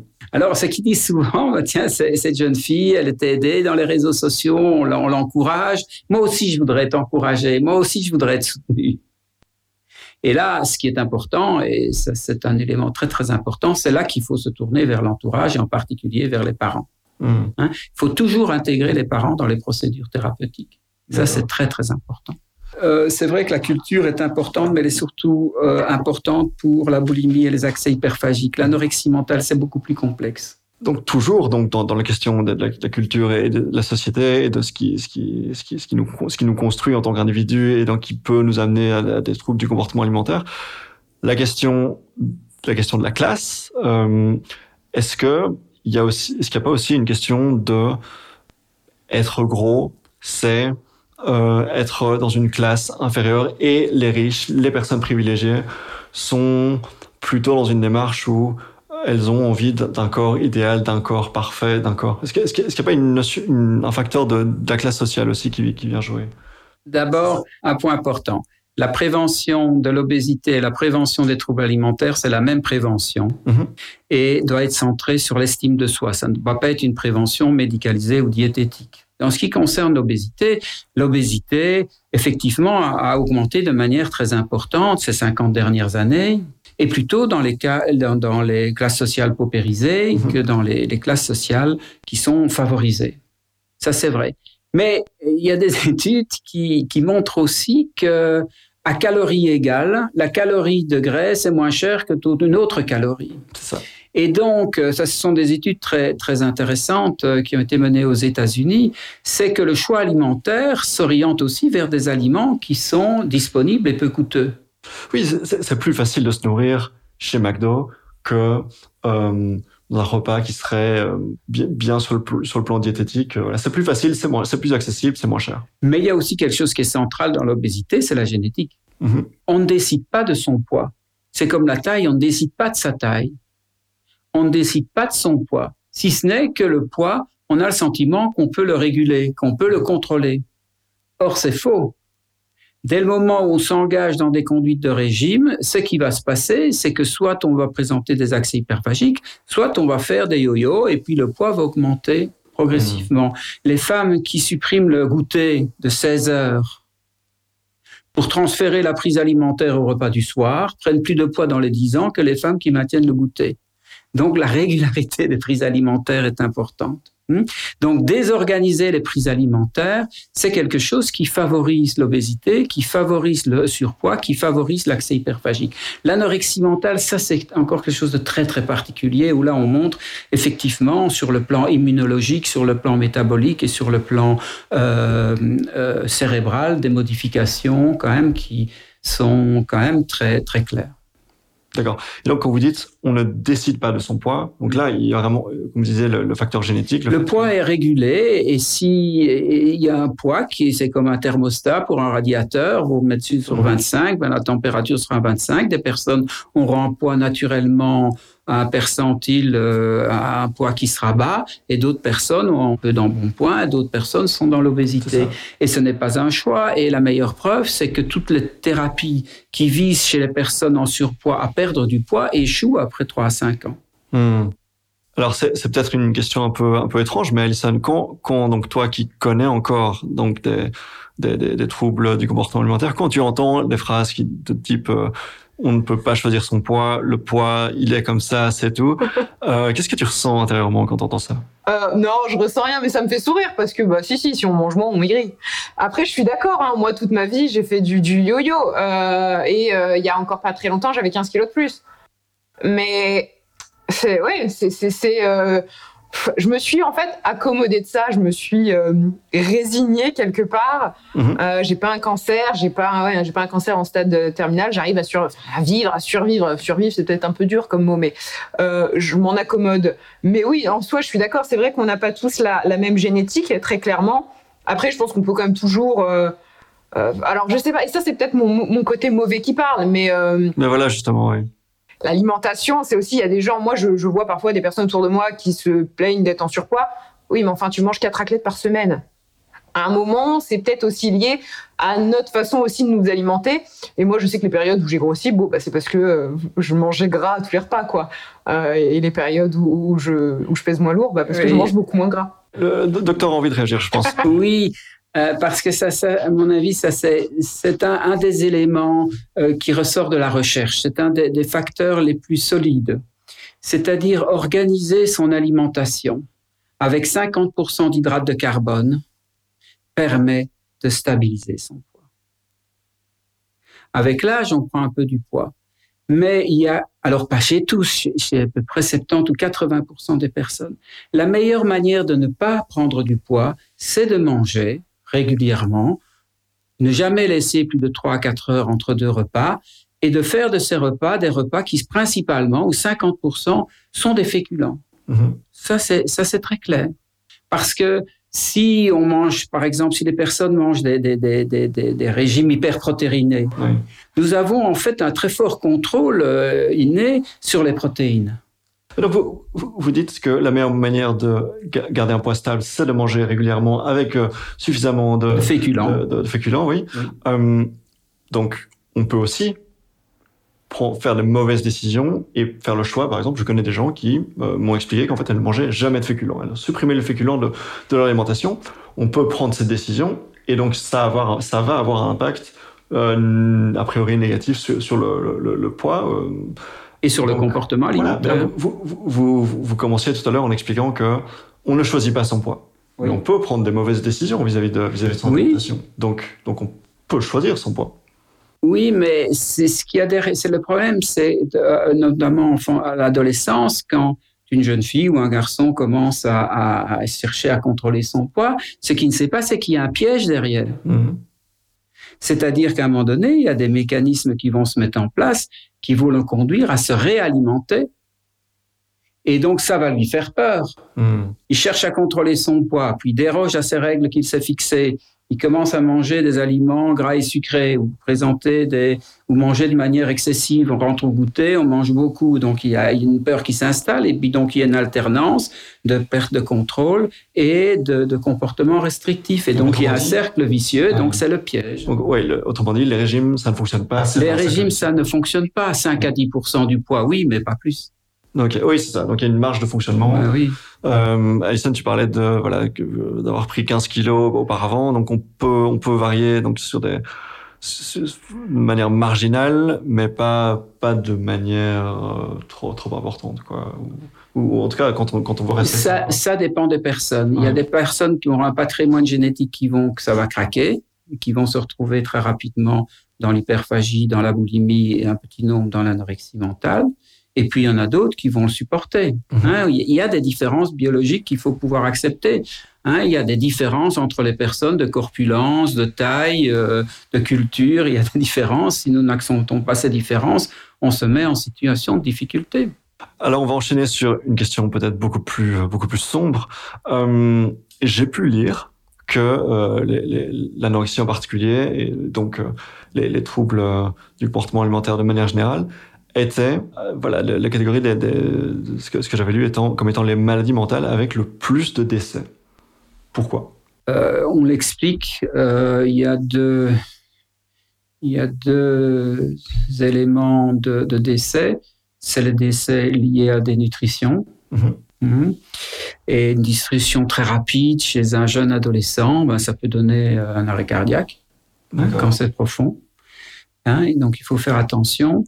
Euh, ou bien c'est-à-dire que les personnes qui sont en état de dénutrition pendant des périodes très longues, de, de très forte dénutrition, ils perdent de la masse osseuse et donc ils perdent de la moelle hématopoïétique dans laquelle se forment euh, notamment les, les, globules blancs et toute l'immunité et donc peuvent décéder d'une infection pulmonaire par exemple. Mm-hmm. Hmm. Mais la moitié des décès, ce sont des suicides. D'accord, oui. Donc c'est lié alors avec un caractère dépressif de... Dépressif, non, c'est la, la moyenne d'âge des, des, personnes qui, qui, qui meurent d'anorexie mentale, c'est 34 ans. Okay. Et donc l'idée, c'est qu'elles se trouvent dans un sentiment d'impasse de vie. Mmh. Hein, c'est qu'elles sont dans la solitude, dans la difficulté sociale, Et, donc, ce sont en quelque sorte, oui, des suicides dépressifs, mais aussi, je pense, des suicides existentiels. Elles en ont ras le Oui, euh, on est dans une situation où c'est la fameuse phrase de corrélation n'est pas causalité. Corrélation n'est pas causalité. Voilà, c'est ça. Donc, il y a donc des profils, vous parlez de comorbidité, euh, qui peuvent euh, donc avoir des troubles du comportement alimentaire, mais ce ne serait pas alors la seule difficulté que ces personnes connaîtront. Tout à fait. Et donc, voilà, pour certaines personnes, mais donc de nombreuses personnes visiblement, puisque c'est, je le disais, le, le, la catégorie des, maladies mentales euh, qui connaissent le plus de décès. Donc de nombreuses personnes alors vont être dans, en situation de, de troubles du comportement alimentaire, mais ce ne sera pas forcément la cause de, du suicide alors. C'est ça. Et donc ça veut dire qu'il y a deux recommandations. Hein. La première, on en a déjà suffisamment parlé, hein, c'est de s'alimenter mm-hmm. hein, régulièrement et c'est de travailler à son réseau social. On parle pas de Facebook, oui, c'est ça. De relations sociales, uh-huh. c'est très important parce que c'est ça qui impacte directement la confiance en soi, l'estime de soi. Mmh, mmh, mmh. Hein, c'est l'attitude des autres à notre égard sur lesquels la confiance en soi se, se bâtit sur nos, nos, succès, nos échecs, mais aussi sur l'attitude des autres à notre égard. Et ces critiques dont on parlait là tout à l'heure, effectivement, ça reste dans la tête jusqu'à l'âge euh, de 30, 40, 50 ans. Si on revient sur la question des aides qui sont proposées aux personnes concernées, est-ce qu'on peut espérer voilà, que, que, les personnes concernées soient proprement euh, aidées, encadrées? Est-ce que c'est le cas en Belgique, en France? Euh, quelle, est la situation euh, aujourd'hui de manière générale? Euh, Non, l'encadrement n'est pas, pas suffisant. Mmh. Vous savez, c'est d'abord des, problématiques qui ont été sous-estimées et qui se sont révélées notamment dans la pandémie du Covid. On a vu augmenter fortement les troubles alimentaires pendant le Covid. Et donc, ça a conduit à, s'y intéresser peut-être de manière plus importante, mais il manque de structures de soins et de thérapeutes formés à ces, à problématiques. Est-ce que, les psychologues, euh, lors de leurs études, sont formés sur la question Très peu, très, très, peu. Très, peu. Ok, bah, est-ce qu'on a terminé alors sur la, question des aides, des encadrements? Est-ce qu'Alison, tu as quelque chose à, ajouter sur la question des, aides que tu as reçues euh, ou bien est-ce qu'on passe à autre chose? Non, moi c'était plus par rapport euh, effectivement les parce que je trouve que les troubles du comportement alimentaire c'est peut-être le point parce que le problème central ok il y a la nourriture mais en fait finalement moi c'est ce que euh, j'avais vu une fois avec ma psy c'est la détresse dans laquelle on se met parce que la nourriture est constamment, et en fait, on peut pas se rendre compte tant qu'on le vit, mais la nourriture est constamment en nous. Mais c'est comme si vous aviez une petite voix intérieure qui vous euh, répète inlassablement, tu peux, tu ne peux pas manger, tu peux pas manger, t'es trop grosse. Moi, je sais que euh, j'en étais venue à faire des cauchemars. Et les cauchemars, en fait, c'est juste que je mangeais dans mon rêve. Et j'étais soulagée en me réveillant, t'as rien mangé. Et en fait, c'est tellement, non mais c'est rigolo, mais Bon, quand on le vit un peu moins, c'est tragique. C'est assez imagé, mais le truc, c'est que c'est perpétuellement là. Et en fait, à un moment, mais on a envie que ça s'arrête. Et en mm. plus de ça, euh, ça a tendance à nous enfermer. Moi, je sais que les périodes où j'étais le plus malade, je ne voulais voir personne. Parce que voir du monde, c'était aussi euh, prendre le risque de voir à manger. Et comme justement, je passais ma vie à me dire, tu n'as pas le droit de manger, je voyais un paquet de gâteaux, bah, j'avais envie de lui faire la fête au paquet de gâteaux. Or, je ne voulais pas. Donc, qu'est-ce que je fais? Bah, Je restais chez moi. Mais sauf qu'à partir d'un moment, en fait, c'est le serpent qui, qui, se mord la queue. Et, mmh. euh, et ça amène, oui, des pensées suicidaires. Complètement, complètement.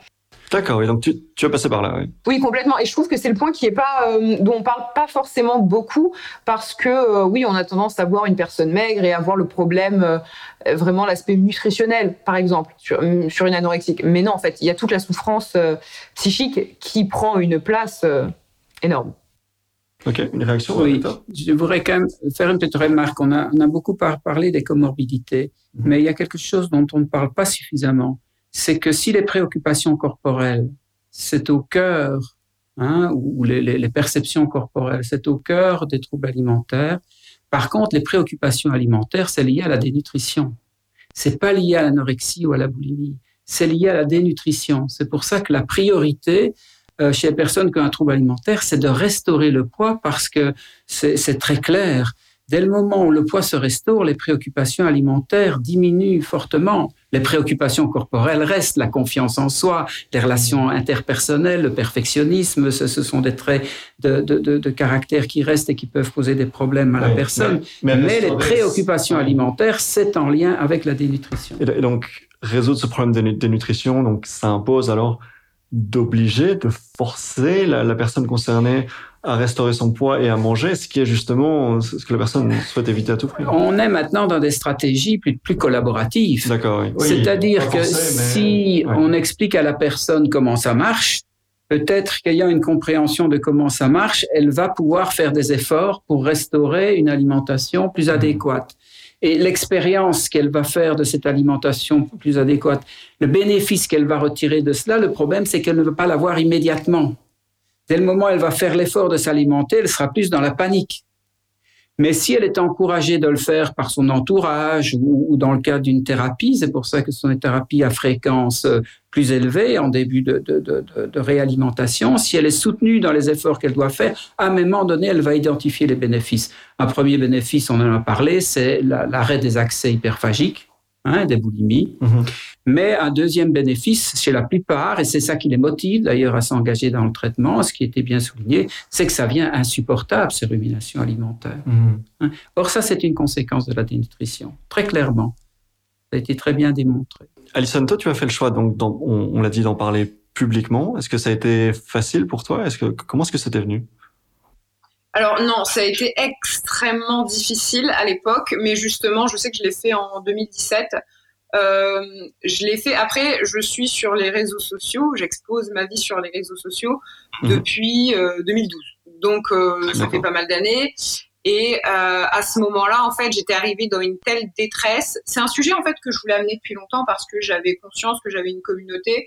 Je savais que ça pouvait aider.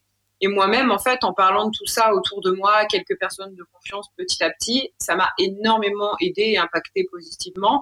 Et je me suis dit que si je pouvais aussi avoir cet impact-là, parce que finalement, à l'instant où j'ai parlé de ça, ça faisait ça, la, nourriture et euh, mes, excès comme mes privations euh, gouvernaient totalement ma vie en fait. Je faisais tout en fonction de la nourriture et de je dois manger, je ne dois pas manger, je dois perdre du poids.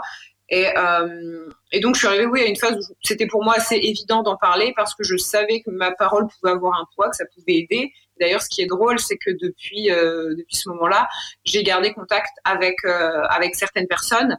Euh, elles ont commencé à se confier à moi et en fait, des années plus tard, on se donne toujours des nouvelles, on s'en parle toujours. Je sais que ça les aide et moi aussi, ça peut m'aider à certains moments, donc euh, bah, c'est avec plaisir. Mais c'est vrai que ça a été compliqué en fait ça a été compliqué surtout par rapport au regard des autres, mais surtout les autres que je connais, que je côtoie. Mais par mhm. exemple, des gens qui vont me croiser de temps en temps à certaines soirées que je vais croiser en ville. Euh, le regard des, inconnus, je, quelque part, je m'en fiche. Et puis j'ai eu jamais, euh, jamais eu de, commentaires négatifs à propos de ces vidéos-là. Mais c'est vraiment, ou même des personnes de ma famille qui ne sont pas au courant. Et là, c'est un petit peu un, c'est une révélation. Et donc c'est ça. Puis j'ai pas envie mhm. d'avoir de questions, j'ai pas forcément envie d'en parler. Euh, mais je sais que lorsque j'ai fait cette vidéo il y a, quelques années, euh, parfois les, les, mois, les semaines qui ont suivi, j'ai certaines personnes que je connaissais à peine, hein, que je voyais euh, juste de temps en temps, qui sont venues m'en parler en me disant, ben moi, ma sœur a ce souci-là ou ma mère a eu ce souci-là. Euh, bah, j'ai beaucoup aimé ta vidéo et c'était finalement à chaque fois ça a été des remarques très gentilles, mais on en revient au même point. On a honte de notre état et on n'a pas envie d'être associé à ça tout simplement. Mais je sais que moi ça pouvait aider donc c'est pour ça que je l'ai je l'ai exposé et aussi parce que à ce moment-là peut-être c'était un peu thérapeutique pour moi. Ça m'a aidé. C'est ça oui. Tu disais que ça a été très difficile euh, d'en parler, tu avais, des difficultés par rapport au regard que les différentes les différentes personnes que tu as évoquées pouvaient poser sur toi et du coup pourquoi l'avoir fait? Tu dis que ça t'a aidé, ça t'a aidé à, à quel niveau de cette prise de parole? Ça m'a aidé parce que ça a pu peut-être parfois mettre un peu les choses au clair. Je sais que euh, au-delà de ça, mes amis à ce moment-là, le mot n'était pas posé, mais ils voyaient bien qu'il y avait un souci en me côtoyant, mhm. euh, bah, juste en passant des week-ends avec moi, des soirées et autres.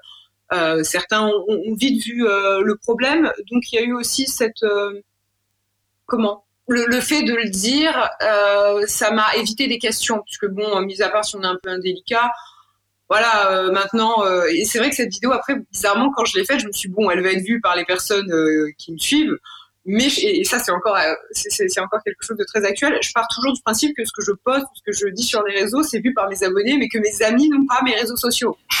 ah si, si, si. Donc après parfois j'ai des petites remarques, mais c'est vrai qu'il y avait ce, cette chose là, et puis aussi le fait d'en parler publiquement, j'ai eu énormément de témoignages et c'est quelque chose qui m'a euh, qui m'a aidé dans le sens où je trouve qu'on vit mieux la maladie quand on est euh, soutenu et que surtout on voit que d'autres personnes sont dans le même cas. Moi, je sais que mmh. parfois, je peux, j'ai pu regarder des vidéos euh, qui traitaient tout ça. Et en fait, quand j'entendais les filles en parler, enfin certaines personnes, je me disais, mais on dirait moi. Et se mmh. sentir, se sentir comprise, en fait, ça aide beaucoup, je trouve c'est pour ça que j'en ai parlé en fait. C'est, je, savais que je pouvais aider euh, et, je sais que mes réseaux sociaux, c'est aussi pour ça que je les ai ouverts à la base. C'était pour du partage et si je, peux aider certaines personnes, euh, peu importe le domaine, bah, c'est, une victoire en fait. C'est quelque chose de, super cool. Donc c'est en ça mmh. que euh, j'ai voulu. et puis ouais, j'étais vraiment dans une impasse, donc c'était le moment ou jamais pour le faire ça t'a fait du bien à toi. Euh, est-ce que est-ce que il y a pas aussi euh, aussi une démarche pédagogique de ta part de vouloir informer à, ce sujet? Est-ce que est-ce qu'il y a des idées reçues au sujet des troubles du comportement alimentaire que voilà que tu as voulu défaire qui qui qui peut qui peut-être t'ont agacé Qu'est-ce que est-ce qu'il y a des choses à ce sujet? Alors, des idées reçues, je ne sais pas, mais c'est vrai que parfois, les gens emploient, euh, emploient le mot boulimique un peu trop facilement. J'ai déjà eu euh, des, alors des, non pas des amis, des connaissances qui, parce qu'elles euh, avaient envie de bien se faire voir, ah oui, moi aussi je suis boulimique, parfois je mange quatre gâteaux d'un coup. Waouh Non, non, non, non, non, non, non, non. Euh, les, les, autres idées reçues, c'est que, euh, par exemple, dans un épisode hyperphagique, on va pas avoir euh, tendance à... Alors on peut manger des aliments qui nous font plaisir, mais je peux vous assurer aussi que tout y passe, même des choses complètement abjectes qu'on ne mangerait pas en temps normal il y a ce truc de combler un vide, vraiment. Euh, donc c'est vraiment tout ce qu'on trouve, tout ce qu'on a sous la main. Mais pour moi, en tout cas, une des idées reçues, si on peut dire, c'est que oui, une crise hyperphagique, euh, c'est pas forcément avec des aliments qu'on aime et c'est des quantités gargantuesques. C'est pas un paquet de gâteaux, c'est pas deux paquets de gâteaux. Non, non, non.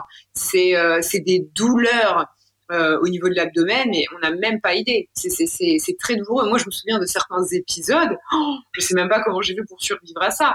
Euh, parce que je j'en ai honte aujourd'hui de le dire, euh, mais c'est je pouvais même pas me baisser tellement en fait mmh. j'étais pleine. Euh, c'est des, des, douleurs, mais on n'imagine pas parce que l'être humain est pas fait pour manger autant, surtout en, compte tenu d'un temps aussi court. Et c'est vrai que ouais, ça c'est peut-être une des idées reçues qui moi peuvent euh, pas m'agacer, mais qui voilà parfois me font un peu sourire. Une crise, une crise de boulimie, c'est quelque chose de très violent.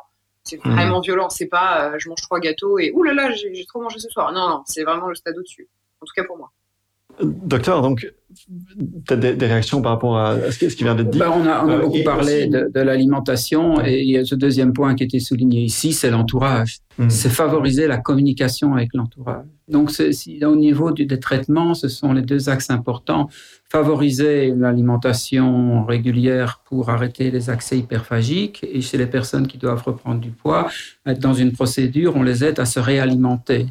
Euh, parce que pour éviter les préoccupations alimentaires, mais on ne peut pas euh, traiter les troubles alimentaires sans intégrer, et c'est souvent possible, les proches dans les procédures thérapeutiques. Alors, quand ce sont des jeunes, 12, 13, 14 ans, ben, les parents peuvent avoir des rôles importants dans, dans l'aide à la renutrition. Quand ce sont des jeunes adultes et des adultes, euh, ce sont des conjoints ou des amis, ils ne doivent pas trop s'occuper de l'alimentation. Mais euh, ce qui est important, c'est que la communication puisse euh, se faire, et notamment dans les moments difficiles, c'est extrêmement important. Donc, c'est de travailler les relations interpersonnelles. Et juste une réaction par rapport à ce, qui a été dit euh, sur les, voilà, elle parlait des, de douleurs que ça pouvait euh, entraîner, euh, voilà, les, crises d'hyperphagie. je suis désolé de revenir là-dessus, mais donc la question des décès, vous, expliquez que les décès étaient principalement survenaient lors d'épisodes où on ne se nourrissait vraiment pas assez. Est-ce qu'il peut y avoir des décès euh, lors de crises d'hyperphagie aussi? Oui, c'est assez exceptionnel. On peut avoir une déchirure de l'estomac. Ouais. Euh, donc, peut-être une question qui se destine à vous, vous deux. Euh, pour les personnes qui nous écoutent et qui ont dans leur entourage des personnes qui sembleraient peut-être avoir des, des troubles du comportement alimentaire, mais qui, voilà, comme on le disait tout à l'heure, le cachent, n'en parlent pas. Est-ce que, est-ce que vous avez des conseils donc pour les personnes de l'entourage Comment elles peuvent intervenir, comment elles peuvent gérer ça, puisque la personne a souvent pas du tout envie qu'on intervienne justement. Euh, Alison effectivement, c'est quelque chose de très délicat et j'ai eu l'exemple euh, pas plus tard que la semaine dernière.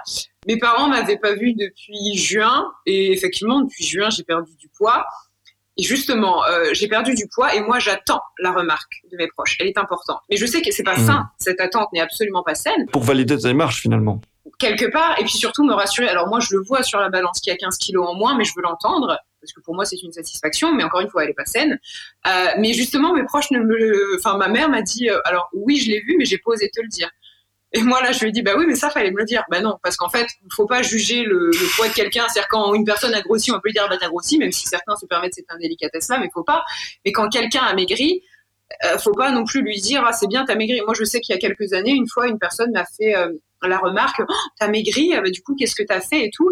Et je me suis mise à pleurer. Moi, je me suis mise à pleurer parce que c'était un moment où j'étais vraiment très très mal par rapport à tout ça et, euh, et, super malade. Et je savais que c'était la, la, conséquence euh, ben, de ce que j'avais. Et, euh, et, elle, elle n'a pas compris mes, mes larmes. elle s'est dit, oh, elle a dû faire une liposuction. Ben non, je veux une liposuction. C'est juste que je me sens très mal en fait. Et donc voilà, la remarque est indélicate. Faut pas commenter le poids. Cependant, quelque part, oui, quand je suis dans une phase comme ça, moi j'attends la validation. Et donc ma mère qui m'a dit, bah justement, j'ai posé te le dire parce que je savais pas si elle bien reçu ou non, donc je t'ai rien dit. Or moi, dans ma tête, je me suis dit, bah merde, alors si ça se trouve, en fait, les 15 kilos, en fait, il y a que moi qui les vois et personne les voit. Mmh. En fait, je pense que si c'est juste que les gens se permettent pas de commenter, bon voilà, ça me fait sourire, hein, j'ai l'habitude, mais euh, mais je dirais que euh, faut écouter sans juger. Euh, et, et, même en fait là, c'est faut pas non plus prôner à tout prix euh, l'alimentation saine. En fait, on, parfois on mange pas sain, c'est pas très très grave. Faut un équilibre, c'est sûr, pour éviter justement de prendre trop de poids ou d'en perdre.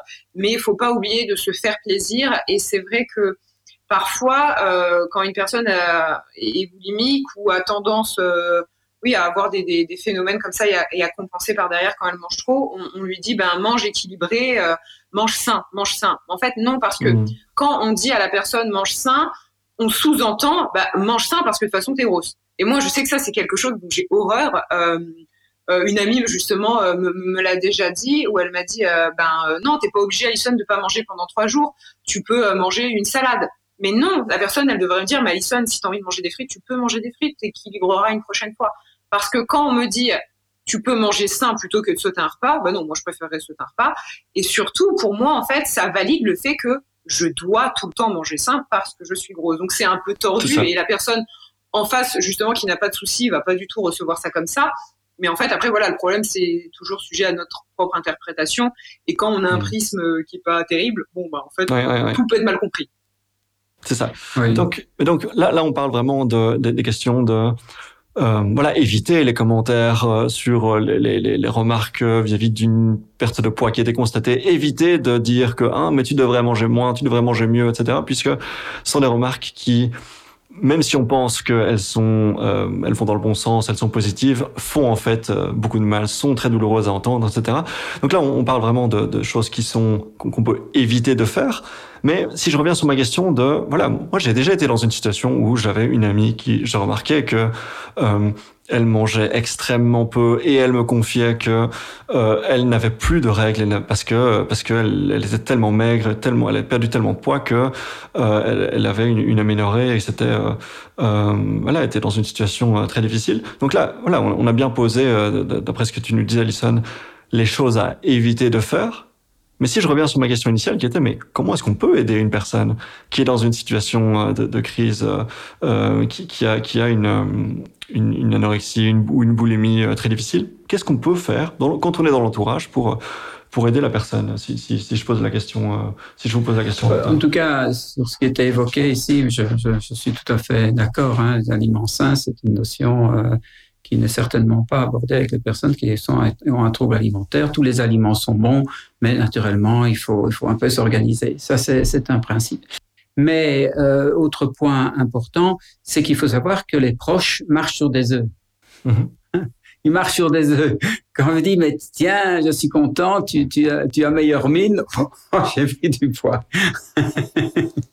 Alors que euh, le proche simplement émet un, un, propos de satisfaction, de, de, de, de, voir que la situation apparemment s'améliore, en tout cas au niveau de l'apparence. Ou bien si la personne euh, perd du poids, oh là, tu, tu, tu as perdu du poids, c'est toujours vécu avec culpabilité donc, euh, il faut qu'en quelque sorte que, les proches, comme vous l'avez dit, prennent le temps de poser des questions et d'écouter. Hein, comment vas-tu Tiens, je te sens fatigué ou comment ça va C'est d'encourager que la personne qui est en difficulté à parler, ne pas donner de conseils, ça ne, ça ne sert pas à grand-chose. Euh, non, ce qui est important, c'est de donner son point de vue. Donc, c'est pas un conseil. Hein, quand, quand les parents disent mais je te trouve un peu maigre, c'est pas un reproche c'est un point de vue. Et donc, c'est ce partage de points de vue dans l'acceptation du point de vue de l'autre qui, avec le temps, euh, améliore la communication et permet aussi à la personne qui est dans le trouble alimentaire de savoir, tiens, quand je m'adresse à cette personne, celle-là, elle est crédible. Si elle me dit que je suis trop mec, c'est que je suis trop mec, je dois faire attention. Hein, si si euh, j'ai pris trop de poids, ben là, il faut faire attention parce que euh, prendre du poids, c'est quelque chose de beaucoup plus délicat. Euh, mais donc, les proches marchent sur des œufs. C'est pour ça que d'emblée, dans les thérapies, c'est très important d'intégrer les parents chez les adolescents et les conjoints et la famille chez les jeunes adultes et les adultes, mais sans leur demander euh, des attitudes de contrôle. C'est pas mhm. cela. Hein? C'est de favoriser la communication et l'expression du vécu des uns et des autres. Parce que les personnes qui sont dans le trouble alimentaire sous-estiment souvent l'inquiétude de leurs frères, de leurs sœurs, de leurs parents. Il faut aborder cela dans des situations froides. C'est pas au moment à table où on voit sa, sa fille ne pas manger qu'on commence à lui poser des questions. Mm-hmm. Hein? C'est au moment où tout le monde est plutôt bien détendu. C'est d'aller à trouver, dire ben, écoutez, on va aller se promener parce que j'aimerais bien te, te, te, te, parler de quelque chose. Voilà, je suis inquiet, je te vois que tu ne manges plus. Alors peut-être que la jeune, mais non, il n'y a pas de problème, maman, c'est normal, tout le monde fait ça. Enfin, je sais pas ce qu'elle peut raconter. Mais ça veut dire que les parents prennent position. Ça veut dire pour la jeune fille, tiens, mes parents ont vu quelque chose. Et donc, euh, la plupart, d'ailleurs, sont soulagés de cela, parce que ça veut dire que les parents ont remarqué qu'il y a quelque chose qui n'allait pas. Et souvent, c'est la plupart, ça les soulage. Et puis, naturellement, une semaine plus tard, c'est dire, tu sais, j'aimerais quand même qu'on aille voir euh, quelqu'un qui, qui, pourrait un petit peu m'éclairer sur cette situation, ça m'inquiète. Et les parents sont tout à mmh. fait autorisés à amener leur enfant chez un médecin, chez un une psychologue, un psychologue. Euh, donc, y aller progressivement par étapes et pas d'un seul coup. Par étapes et pas d'un seul coup. Et puis dès le moment où la discussion est engagée, être, euh, grâce à un professionnel, être dans une euh, évaluation tous les 15 jours et de voir un peu comment la situation évolue et puis éventuellement recevoir des conseils et savoir qu'est-ce qu'on peut mettre en place. Mais généralement, euh, ces jeunes filles ont besoin de ressentir l'intérêt qu'on leur porte. Hein qu'on leur porte de l'intérêt, que, qu'on leur porte de l'affection. C'est, très important. Donc il faut pas que ce soit de la critique ou, ou des engueulades. Ça, ça, ça va casser tout. Ça, ça va à l'inverse de ce que le parent souhaiterait obtenir. Donc il faut rester très calme, très bienveillant, mais en même temps très clair. Écoute, là il y a quelque chose qui ne va pas. On n'est pas sûr, on n'a pas le même avis. Mais là, moi, j'aimerais avoir un avis avec un adolescent. Oui, oui. Question, question peut-être un peu euh, saugrenue, un peu étrange, mais Alison, est-ce que, est-ce que toi, tu, donc on, on, expliquait tout à l'heure que tu parlais pas du tout de ça avec tes parents. Est-ce que, en entendant, euh, voilà, docteur Simon parler, parler de, de, de démarches qu'un parent pourrait entamer euh, pour aider euh, une adolescente en difficulté, est-ce que toi, tu aurais apprécié une démarche comme ça de la part de tes parents? Je sais pas, je sais pas. Ils ont toujours ils ont jamais remis en cause euh, ce que je pouvais dire ou autre, mais je sais pas si je. Alors, je, si je prends pas mon cas, je trouve les conseils tout à fait pertinents. Et effectivement, euh, c'est vrai qu'il faut prendre les choses à froid. Euh, et oui, ce qu'on, malgré tout, pour moi, quand, quand ce genre de comportement-là, enfin les TCA, pour moi, c'est les, les, causes d'un mal-être qui est autre. Euh, mais il y a un mal-être de base, il y a un souci. Donc, voir que les gens se soucient et ont remarqué, c'est plaisant.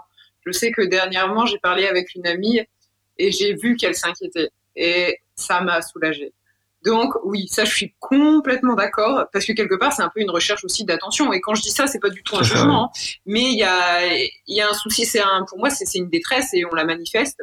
Certains vont manifester vont manifester ça différemment, pardon, mais c'est aussi une, une façon. Euh, on a envie qu'on se, en tout cas, on a besoin qu'on se préoccupe de nous parce qu'il y a un souci. Euh, après, moi, je sais pas si dans mon cas. Euh, je, non, parce que c'est un sujet qui m'a toujours mis assez mal à l'aise avec mes parents. J'en parle pas vraiment avec mes parents. J'ai pas envie d'en parler, très honnêtement. Euh, je sais qu'ils peuvent comprendre, mais euh, avec ma famille, d'une façon générale. Euh, J'en parle mhm. beaucoup à mes amis, mais j'ai pas envie d'en parler avec ma famille. Bon, voilà, après, ça, c'est mon histoire, mais euh, ça me met mal à l'aise plus qu'autre chose. Bon, si je peux éviter ça. Ce qu'aiment les parents, c'est que leur fille leur dise ce qui l'aide et ce qui ne l'aide pas. Simplement ça. Ça, c'est déjà quelque chose que, la jeune fille puisse dire à ses parents, tiens, quand tu fais ça, ça m'aide, quand tu fais ça, ça ne m'aide pas. Oui, oui. Donc, donc ce que, j'entends, c'est que ça, ça fait du bien à, l'adolescente d'entendre donc qu'on on se soucie d'elle, de son, de son bien-être, et que c'est quelque chose qui, qui, peut être positif. Et inversement, ça peut faire du bien aux, parents d'entendre finalement, comme vous le disiez, ce qui aide et ce qui n'aide pas. ce qui ne l'aide pas. Ouais, ouais, ouais. Ok. Et donc, mais là, c'est intéressant de voir que pour Alison, on entend que oui, ça peut aider les autres, mais moi, j'aurais pas du tout aimé qu'on entame cette démarche avec moi. C'est un peu ça que j'entends. C'est ça, mais aussi c'est vrai que euh, bah, le truc c'est que moi, quand ça a commencé, quand j'avais une quinzaine d'années, en gros de mes 15 à 18 ans, parce qu'à partir de mes 18 ans, je suis partie vivre à Montréal, donc mmh. mes parents, euh, bah, je les voyais une fois par an. Euh, et je suis revenue vivre en France en 2015, donc euh, j'avais 24, quelque chose comme ça. J'approchais de mes 24, je crois, 23, je sais plus. Bref, euh, ben c'est vrai que ado, c'était pas non plus une souffrance. En fait, c'est assez, ça s'est installé de façon assez pernicieuse et ça a été assez graduel. Mais c'est vrai que au lycée, alors j'avais déjà, j'étais matrixée par mon poids et par le fait qu'on me trouvait grosse, alors que je n'étais pas grosse, mais pour moi c'était quand même le problème numéro un dans ma vie. Euh, mais au niveau de mon alimentation et puis aussi parce que je mangeais avec mes parents euh, et globalement, il n'y avait pas de quoi s'inquiéter. Ou du moins à ce moment-là, ça aurait été bizarre de leur part qu'ils me fassent une réflexion par rapport à ça parce que ça allait encore. C'était plus psychologiquement pour moi que ça commençait à être difficile.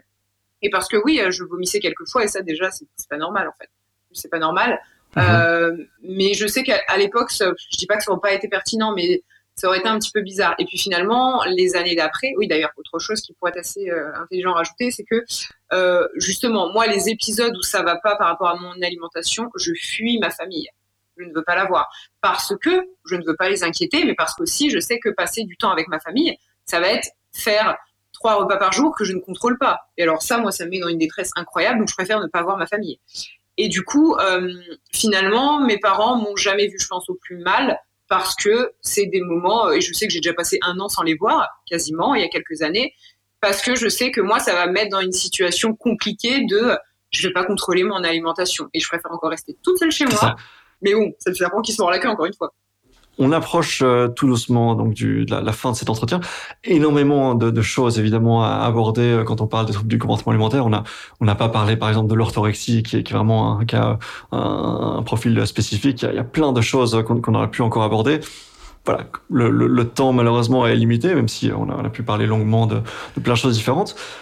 Avant de se quitter, est-ce qu'il y a des choses que vous avez envie d'ajouter, des, choses que, dont, vous êtes frustré, euh, qu'on n'a pas pu aborder encore euh, euh jusqu'à présent euh, Je sais pas, Alison?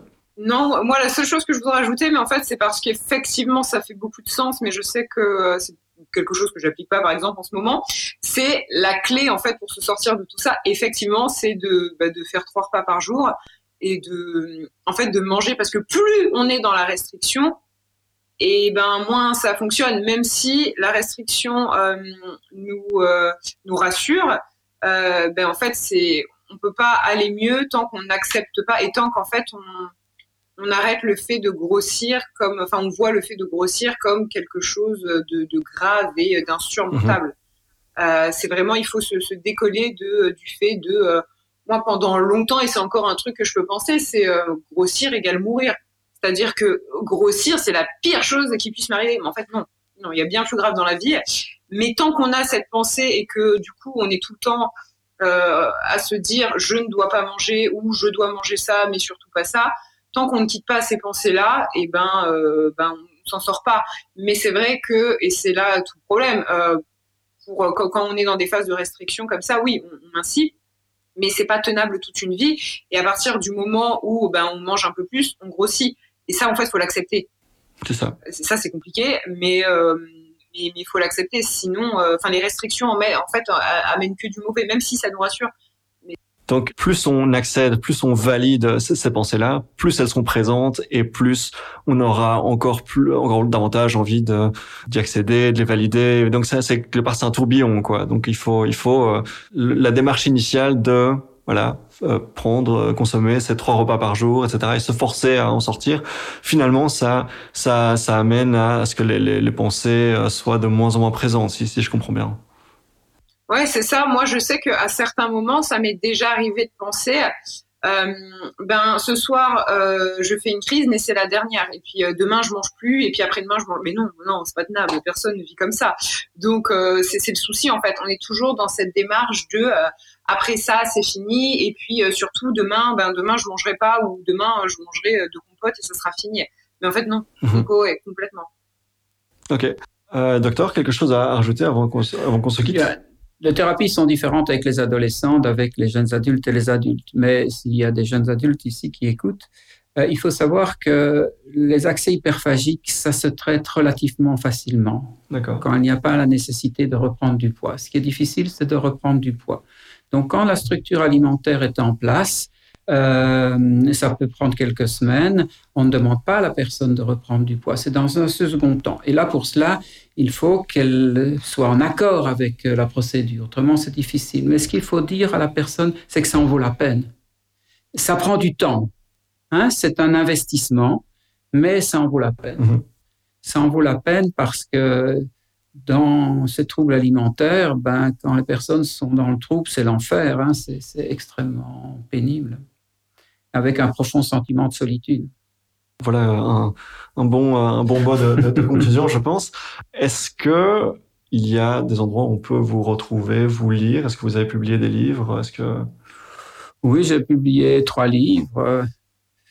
Euh, dont les deux premiers ne sont peut-être plus à la page, mais enfin les principes sont bons. Le, le troisième, c'est sur la boulimie. Euh, en fait, les techniques ont encore évolué parce qu'on a acquis des certitudes. Par, contre, il y en a qu'on peut conseiller aux parents, comment aider votre fille à sortir de l'anorexie. C'est pour les enfants d'adolescents chez Odile Jacob. Et, là, beaucoup de, parents sont très, très heureux d'avoir euh, ce livre parce que ça leur donne un petit peu des, indications à la fois pour comprendre et savoir ce qui aide et ce qui ne peut, et peut ne pas aider leur fille. Et donc, comment aider votre fille à sortir de l'anorexie? Comment aider votre fille à sortir de l'anorexie? C'est publié chez Odile Jacob. Ali, toi, de ton côté, euh, où est-ce qu'on peut te, retrouver? Euh, Moi, sur les réseaux sociaux, du coup, principalement sur Instagram et YouTube, sous le pseudo Ali Fantasy, donc A-2-L-Y et Fantasy, comme les fantaisies au pluriel. Super. Bien, merci à vous deux pour euh, ces 70 minutes, un peu plus de 70 minutes passées ensemble. Et on se retrouve alors dans une semaine, en fait, pour un prochain épisode. Merci. Au revoir. Si. Au revoir. Au revoir. C'est déjà tout pour cet épisode de 70 minutes avec. J'espère que ça vous a plu. Je sais que c'est un projet qui tenait vraiment à cœur à Alison. N'hésitez pas à partager l'épisode et à nous taguer sur les réseaux sociaux pour nous dire ce que vous en avez pensé. J'ai hâte d'avoir votre avis. Pour euh, d'autres épisodes de ce type, n'hésitez pas à vous abonner sur votre plateforme de podcast préférée et à remonter dans les archives. On a par exemple pu parler d'endométriose, de schizophrénie et d'autisme. On se retrouve dans une semaine. Portez-vous bien.